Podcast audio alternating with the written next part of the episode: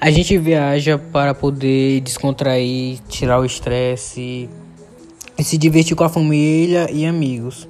É, um dos pontos, a maioria dos pontos são positivos, né? Com eles são a diversão em família e amigos, é, a, a, comida também que a gente conhece outros lugares, lugares bonitos que a gente se diverte e sente vontade de, de voltar.